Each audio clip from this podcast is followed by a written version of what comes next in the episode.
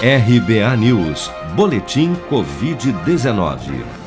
O balanço oficial do Ministério da Saúde, atualizado na noite deste domingo, aponta que no Brasil, das 12.984.956 pessoas já infectadas pelo novo coronavírus, 1.296.002 seguem internadas ou em acompanhamento pelos órgãos de saúde em todo o país.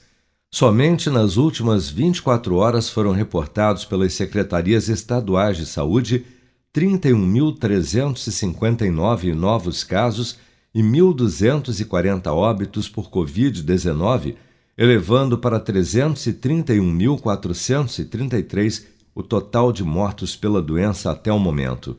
Vale lembrar, no entanto, que estes novos casos e óbitos correspondem aos totais de registros confirmados até às 16 horas deste domingo, independente do dia em que ocorreram.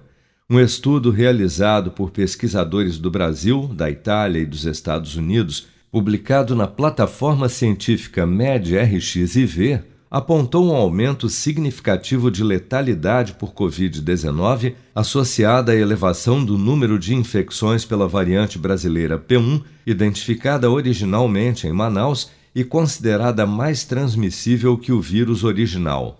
O infectologista-chefe da Unesp e consultor da Sociedade Brasileira de Infectologia, Alexandre Naime, chama a atenção para o fato de que, se não houver uma contenção da curva de contágio neste momento, o avanço da doença pode levar a uma predominância de variantes do vírus que pode comprometer a eficácia de algumas vacinas.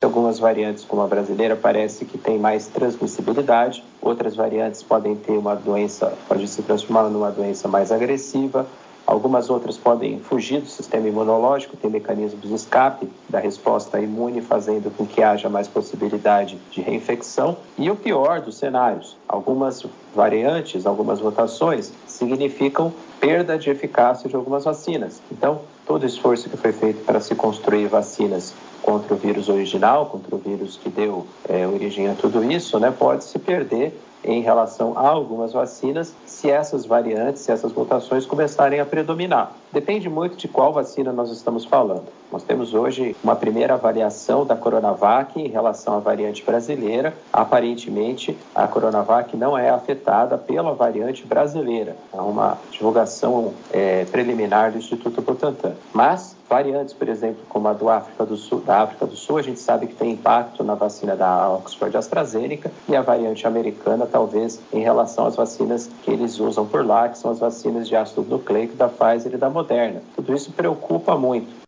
Estudos recentes mostram que nos grupos entre 30 e 59 anos diagnosticados com a variante brasileira P1, a mais infecciosa, a taxa de letalidade é duas vezes maior se comparada à da população com a mesma faixa etária infectada com a cepa original do novo coronavírus.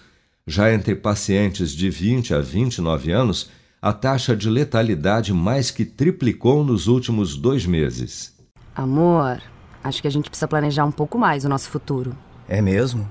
E o que você pensa em fazer? Deixa pra mim. Escuta só. Eu vou poupar de montão e juntar o maior dinheirão Sicredi vou fazer render e tem prêmios para eu concorrer. Promoção Poupança Premiada Sicredi. A sua economia pode virar um dinheirão. Traga sua poupança para o Sicredi e concorra a 2 milhões e meio de reais em prêmios. Confira o regulamento em poupancapremiadasicredi.com.br. Com produção de Bárbara Couto, de Brasília, Flávio Carpes.